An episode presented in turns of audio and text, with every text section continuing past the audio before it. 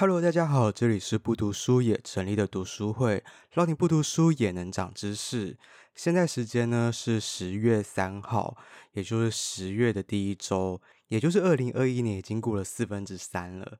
嗯，这一年真的是发生了非常多的事情，像是疫情、疫情还有疫情。疫情对我们的生活影响非常大，其实不只是生活，就连我们的工作。呃，我们的休闲旅游也都受了影响。那我们今天要讨论的这本书呢，其实跟工作有关，其实应该说是跟工作领域、私领域、个人领域这三个领域有关。可能有些人因为疫情的关系，开始在家工作，那工作的压力不减反增，因为变得好像随时随地都在工作，甚至会有些人感到过劳，因为好像就没有了上下班的差别。那今天要讨论这本书呢，就是要教我们如何从压力中解脱，让我们不要再像一只仓鼠一样，一直在那个仓鼠轮里面一直跑、一直跑的瞎忙。那想知道这本书推荐哪些方法吗？让我们来听 Lisa 的分享吧。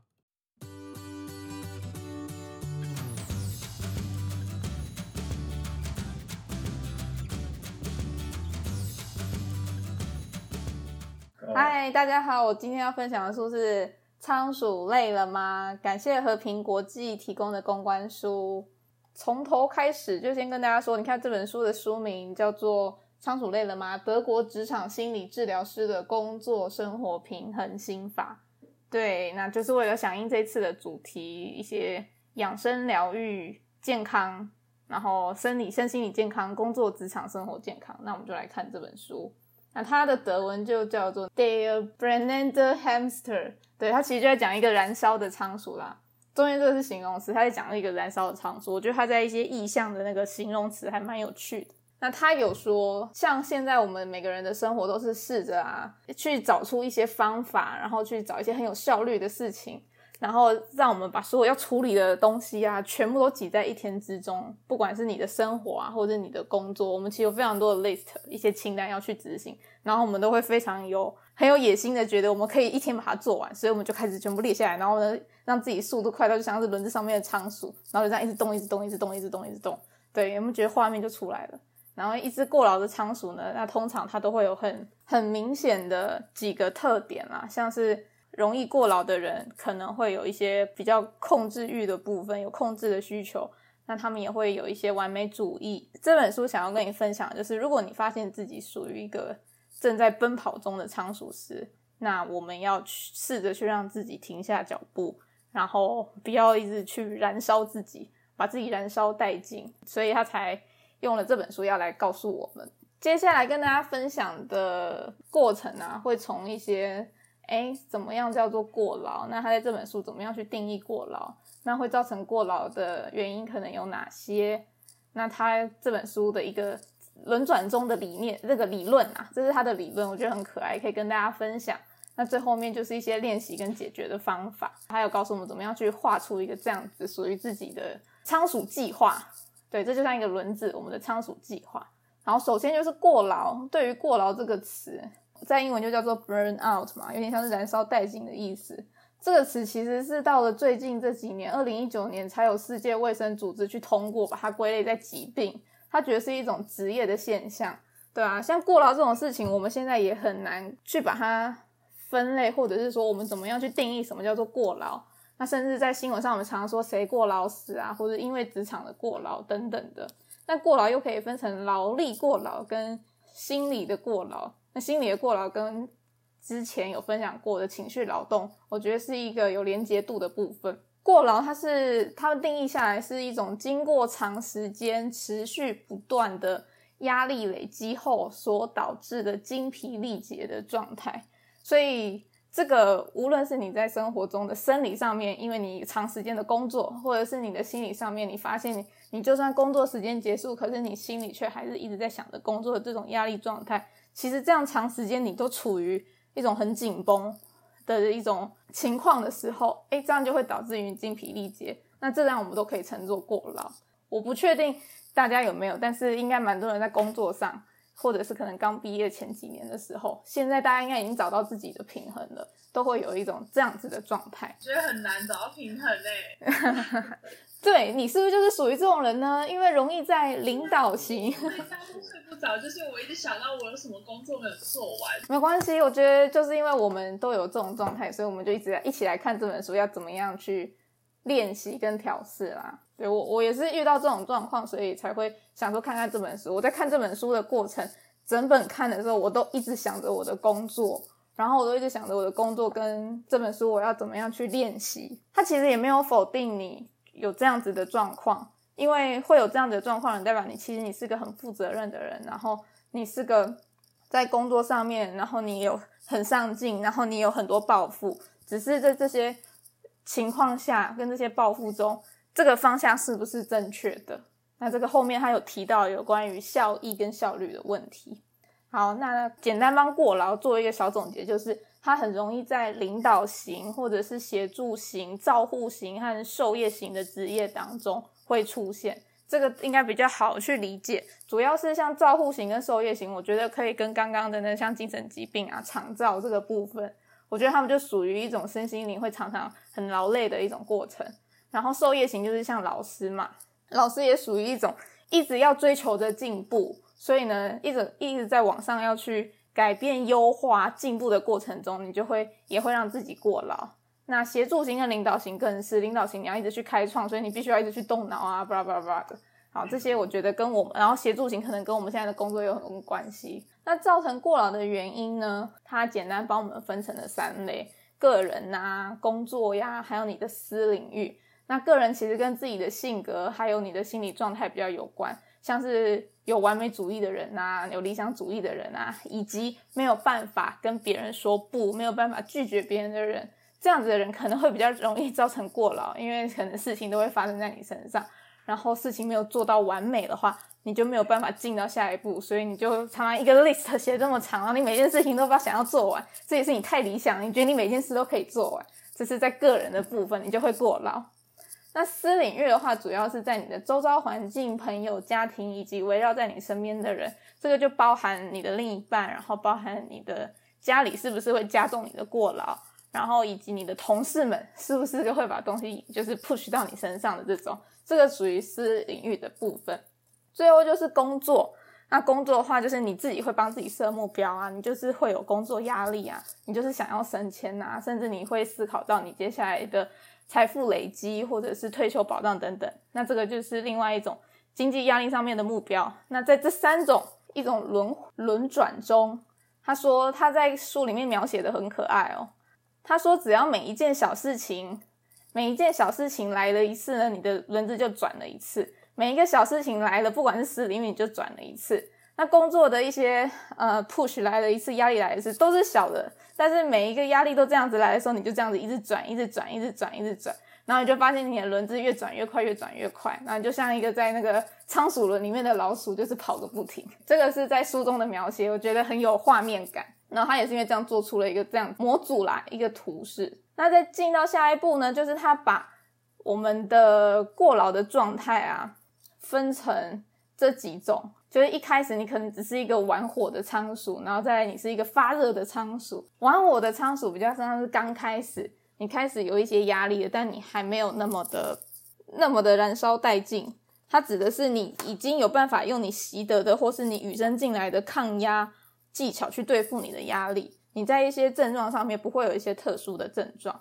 然后发热的仓鼠呢，就是你在过度的活动啊跟精疲力竭中，你会不断的互换。然后你还知道可以区分问题，就是休闲跟工作你还分得开，可是已经身体会有一些症状，然后反而让你的行为啊，就像一个机器机器般动个不停，然后你的脑袋的神经质，就你的大脑其实已经开始动个不停了，但还不至于到呃太严重的情绪不稳，然后还有很严重的生理反应，什么睡不着、失眠症状啊，或者是焦虑啊，巴拉，等到那个时候进入到了燃烧的仓鼠。然后燃烧的仓鼠，它形容是属于你会一直把你自己定在工作中，然后你已经对于工作之外的东西都已经缺乏动力了，然后身心里已经开始会有一些反应，甚至你的行为开始无法控制，你会开始对呃别人恶言相向、具有攻击性等等的，甚至是批评啊、挖挖苦、讽刺。就这个阶段的燃烧的仓鼠，他认为你已经要开始接受治疗，这已经不是在预防阶段，你就可以让自己成为一个火火已灭的仓鼠，就是一个冷静的仓鼠。好，这是他很可爱的一些叙述。然后燃烧殆尽的仓鼠呢，就是你已经累到无力了，你整个工作效率会大减，然后开始孤立，然后你的身心力也开始像是忧郁症就开始了，那你没有办法工作，你什么事都没有办法做了。然后这时候是属于一个比较被动的。呃，听天由命的这种概念，所以这很像是一个进程。我们会从一开始我们还能够 handle，然后呢，到开始发现有点快要控制不住了，然后这边就开始有点大爆发、燃烧爆发，你会开始对别人恶言相向，然后到最后的这种可能落入忧郁症等等的。那如果这边你都顺利的走完，然后这边你又有顺利接受治疗的话，那你可能就可以把你习得的你这个过程中练习的这些技巧，然后变成一个火已灭的仓鼠，就是你可以。有办法去面对刚刚所有生活中个人的压力，这是一个仓鼠的的一个阶段，一个循环。对，它是分阶模组的概览。它在书里面其实有一个检测啊，就是你可以检测你这属于哪一个阶段的哪一个仓鼠。然后，那当然我们知道自己在哪一个阶段以后，我们就要开始来做预防啊，或是治疗。预防跟治疗呢，我简单分享，它有讲到的，就是像。刺激反应的这个练习，他说的是我们会接受到很多刺激以后，然后我们会去做出反应嘛。那这个，然后这个反应就会影响到我们的结果。那如果我们在收到这个刺激的反应这个过程，其实是我们可以掌握的。如果我们这个反应的时间多留一点空白给自己的话，那说不定这个结果就不会再影响到下一次的刺激。举例来说，举例来说，当我们收到。在假日的时候，收到工作的讯息的时候该怎么办？它就是一个刺激，这个刺激来了，接下来我们是不是要做出反应？我们是要马上回讯息，我们是要不回讯息，我们是要赶快去处理这件事情。那这个空间，然后这个回应的这个状态，就属于是我们可以去操控的。他说这个操控我们要去去调整，那这也是其中一个而已。然后调整以后，说不定未来他们都会知道，OK，Lisa 就是一个假日不回讯息的人。所以呢，我假日就不能找他，或者我会知道我假日找他的话，事情可能会被延误。那我们都要提早做这件事。那这只是其中一个哦。那当然还有非常多工作上的回 email，你回 email 的方式，然后别人跟你合作的方式，这些方式都是他们来找你以后，你的反应都会影响到接下来你们所有的合作的方式。所以这个有让我一直去思考，我到底工作中。每一个回应跟每一个跟人家合作的方式，有没有导致于我陷入一些很不很不舒服的循环，或者是有效率的循环啦？这是其中一个去调整的。然后另外，他要让我们去思考的是那个八二法则，对吧？像是工作中有百分之八十的成果是来自于我们百分之二十的努力，那剩下的百分之二十的成果则是我们百分之八十的努力。那这代表了什么？代表着。我们的能力可以去做的，可能大部分是我们能力做得到的。那其他我们能力比较不擅长的，是要我们花更多时间才有办法去达达到的结果。那我们就要去调整，说我们到底要怎么样去分配我们的时间，然后 focus 更多在我们更擅长的，把它做得更好，而不是我们要花这么多时间，只为了那二十二百分之二十趴我们不擅长的部分。这个大家要自己去思考自己的工作分配啊。只是这些东西是我在看到的时候会一直去思考，哎，对，我应该要花更多时间在我擅长的地方，呃，还是我不擅长的地方？我有在反思，因为不擅长的地方，我觉得我要花很多时间才可以把这件事情做好，所以我想要让我的时间管理在分配上面留更多时间在这一 part。那其他的部分，的确是我花百分之二十的时间我就可以做完了。我要再多花百分之三十到四十，把它做到百分之百吗？把它做到更好吗？还是说，其实我百分之八十就够了？反正我只要花二十分时二十分的那个时间去做就好了。如果我们的这个分配的平衡比例如果没有调好的话，就让我们过劳嘛。因为我们会花超过百分之八十的时间，想要把把那百分之二十的东西做到好，做到满，然后那八十分的时间就会一直拖到我们的下班时间。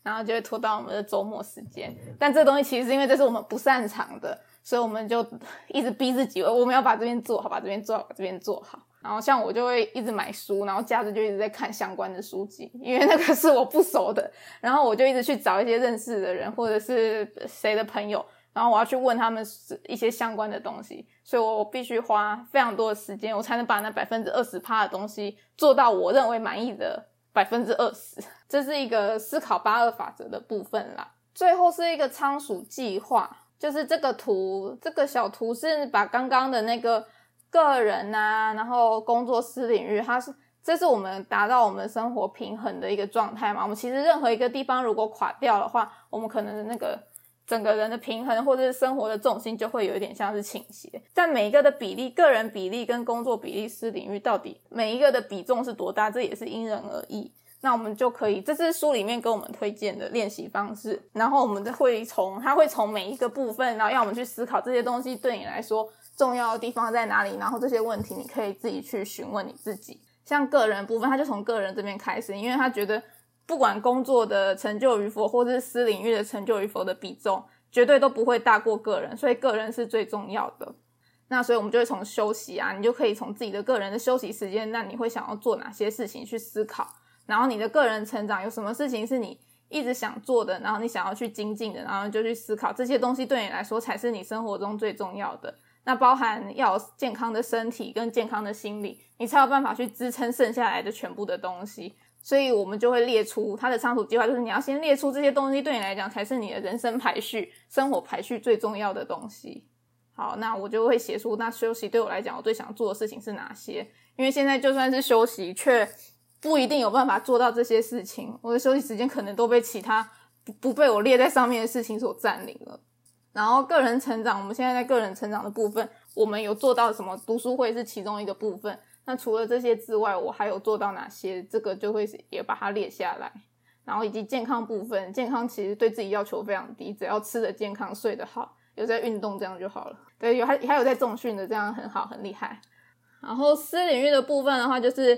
嗯，也是看每个人的想法啦。那自己也会有属于比较疑惑跟烦恼的地方嘛，包含结婚与否啊，然后成家立业等等的，然后还有家庭你会遇到的问题有哪些？他这边其实有特别针对像这种家庭家庭部分，他会说，那你其实喜欢的或者是你向往的一种氛围，然后你在现在的这个情况下，是不是有这部分的压力？那这些压力有没有什么解决的方法？